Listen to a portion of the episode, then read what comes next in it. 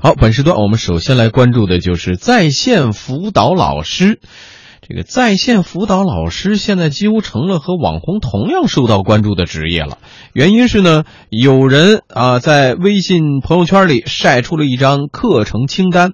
两千六百一十七名学生购买了一名在线辅导老师的高中物理在线直播课，一节课单价是九块钱。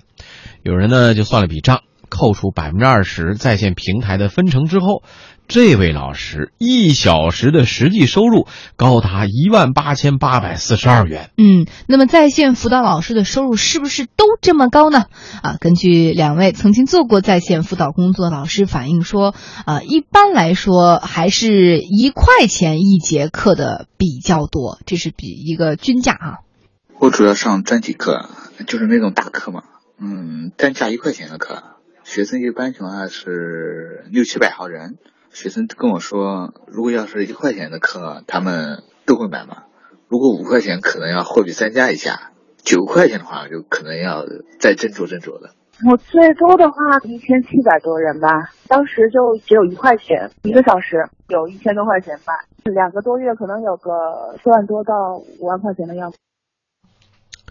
当然了，在线辅导老师里边，确实我们得承认有一些收入非常高的老师。据了解呢，有的老师一节课的单价可以高达，刚才我们说九块钱是吧？嗯，人人家有的一节课是十九块钱，还能够吸引有两千多学生来购买。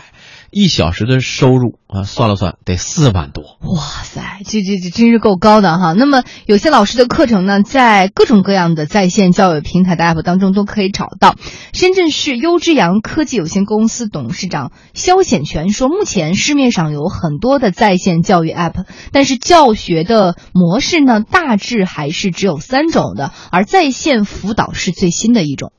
就是我们第一种模式吧，就是视频的直播。或者录播，大家也俗称的网校，基本上是把课堂的这个知识啊录成视频放在网上去，然后学生呢在线学习。第二种呢，就是这两年呢比较流行一点的，叫题库搜索，然后学生呢做不起题的时候，就把题扫进去传过去，那很快答案就过来了。实际上呢，现在也就是最新的，那我们叫做第三种模式，那么就是真人名师在线辅导。那么这个辅导呢，就是。组成一个在线学习的一个环境，用现在最新的智能手机、平板端、PC 端，学生把这个题啊自己不懂的可以拍照以后传上去，老师呢可以在线的进行解答，就是说老师学生可以一对一，也可以一对多，甚至家长也可以参与。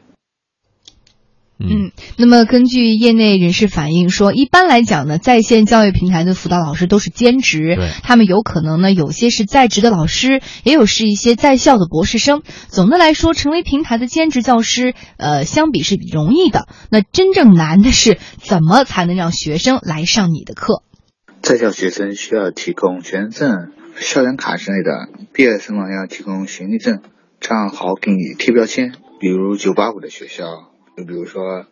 嗯，三年教学经验这样的吧。线上这块是实力的体现啊。嗯，PPT 要做得好，课程介绍的时候要幽默，这样可以吸引学生。因为打分选择权在学生手上，学生比较难伺候。我家是湖南的，嗯，普通话有些方言，很多平时翘舌不是很区分。刚开始就有学生就因为这个嘛，给我打了差评，还有中评。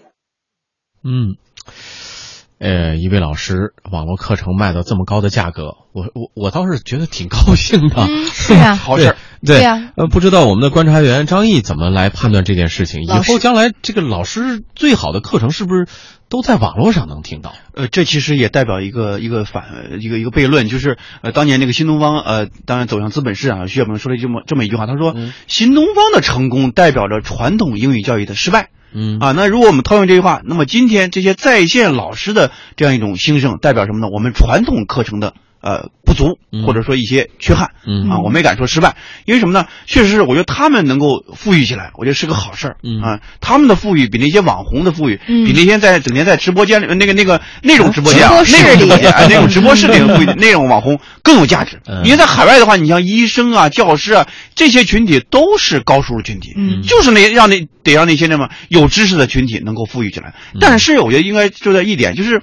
真正的像这么拿这么高这个呃时薪也好，这种呃薪酬的，其实还是少数，对。还是少数，嗯。大概也就百分之十的这样一种比例、嗯。啊，百分之五十基本上是有一些呃基本的一些收入，但是百分之四十基本上就没有什么收入，嗯。因为什么呢？我曾经帮一个朋友啊，他是一个省里边那个，因为我们教育信息化这几年做的很不错了，叫什么三通两平台，嗯。什么三通呢？就是校校通、班班通、人人通，就是信息化嘛。嗯。啊，在信息化过程之中呢，就是呢，很多时候很多学校也做也在做这种尝试，比如合肥一个学校，我据我所知，他是这样的，他把老师给解放出来了，就老师你可以来。呃，公开售卖你这种在线这种课程啊，嗯学生去点赞，学生去付费购买都可以的，嗯就鼓励老师来做这个事儿，嗯而不是一种所谓的这种禁止啊，各所谓这种拿各种规定来来禁止你做这种事情，就是鼓励，就是提倡。因为什么呢？老师他有很多这种呃其他的这种时间，比如说课余饭呃这个呃下班之后这种时间啊，那么这些时间的话都可以利用起来。我是按照自己的知识来付费，这是一种非常正常的一种劳动的一种回报，对吧？嗯家长很乐意，对吧？我可能拿一两块钱啊，几块钱就能够享受在在这种呃正规的课堂里面，可能几十块钱、几百块钱那样一种服务，那我何乐而不为呢？是它是一个它是一个多赢。啊，嗯老师是是一个得到了具体这种收入，那么家长的话呢，也省了很多这种成本，我不用再跑到这个很远的地方再去上这种当面授课了，对吧？可能在线上就完成了。那我们家儿子现在每天都是通过视频的方式，要跟外教有十五分钟这样一种交流，那个也很便宜的，不像我们想的那么贵。嗯那么如果我到新东方报班的话，那可能就几百上千啊。我们成人的英语也是这样的，很贵的。对对对你报一节课嗯好几千啊。对嗯而且还要跑很远的路，可能周末的时间都搭在路上。但你基本上在家的话，你晚上睡觉之前，然后跟他唠唠嗑，通英语英语唠唠嗑，对吧？这收入收费的话也不是特别高，所以我觉得在线的方式和这种方式，呃，在线课程这种方式和在线互动这种方式，一定是未来教育改革的一种教育发展的一种新的方向。通过这一种方向，让我们的教师这个群体能够真正的有钱，让他们能够富裕起来，我觉得是个很好的事儿。嗯而且这是一方面啊，嗯呃大家说的这个优势的方面，运用这种网络科技的技术来，呃，更进一步的挖掘出，比如教师本身的这种价值所在。但是我们刚才说了，在线辅导老师收入高收入这么高，被人晒出来之后，也是确实引发了各方面的议论。有一方面观点指出呢，说在线辅导实际上是什么？变相的有偿补课吗？对不对？我们教育法明确禁止说有偿补课，因此说这是违规的行为。另外一个说法说，在职的教师，你兼职做这种事情，等于是一方面你留恋学校的稳定，另一方面呢，你要去拿市场化的高薪，这种行为对教育来说本身造成了一种危害啊，是吧？也有这种观点。嗯，但是呃，我们还是看到更多的是觉得在线教师呢是一种新鲜事物，它所带来的是正面的效应，它盘活了现有的师资力量，让更多的人有机会去享受这种优质的教学资源。而且呢，呃，我们也提到过，说这个在线教师贡献的是自己的知识和智慧，付费者和在线教师之间你情我愿，没什么可非议的。嗯，确实有很多家长朋友看起来说，在线辅导课程是一种他们非常愿意尝试的一种新产品，因为使用这种产品，哎，成本也比较低，效率也比较高。我觉得这个价格这么便宜，你说外面上一节课都要一两百块钱一节课，这个才一块钱、九块钱或者五块钱，我觉得太便宜了，愿意花这个钱给他上，你觉得他这块对小孩有帮助吗？那很多做兼职的在线辅导老师认为呢，在线辅导没有房租、没有场地、也没有人数的限制，给老师的报酬呢也相对比较高，平台抽成百分之二十、百分之八十大头都给了老师，同时呢时间也相对自由，这种工作对于他们而言还是非常有吸引力的。线上收入高一些，平时琐碎的时间可以利用起来，半个小时可以把 PPT 某个章节做好，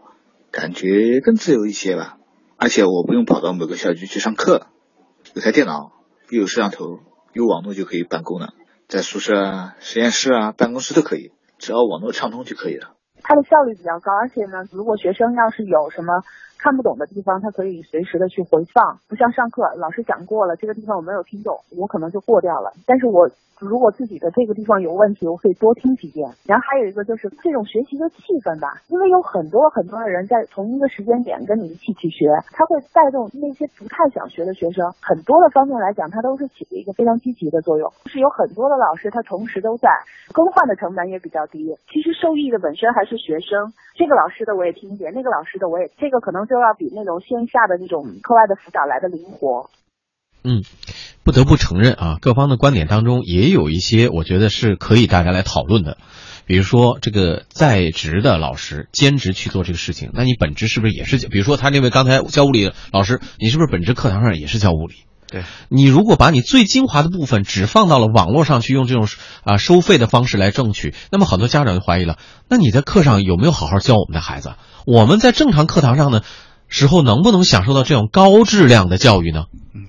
其实是不矛盾的，我觉得不矛盾的，就是什么呢？呃，我们的老师在利用自己的业余时间啊、课外这种时间来提供更多一种增值的这种服务啊，这个我觉得是不矛盾的。另外一点，就我们要认识一点，就是现在很多现在这种课程啊，并不是绝对不是百分之百都是这种卖这种高价的，大部分很多课程是卖不出去的。哎，啊，这种是是严重过剩的。嗯就是在过去这几年，我们的通过行政化的这种方式导致的这种所谓的互联网加教育，最后的结果是什么呢？我们导致了大花了很多的钱啊，建了很多这种平台，每个省都有自己的平台啊，比如说河北省有河北省的教育资源公共服务平台，呃，每个省都有自己的平台。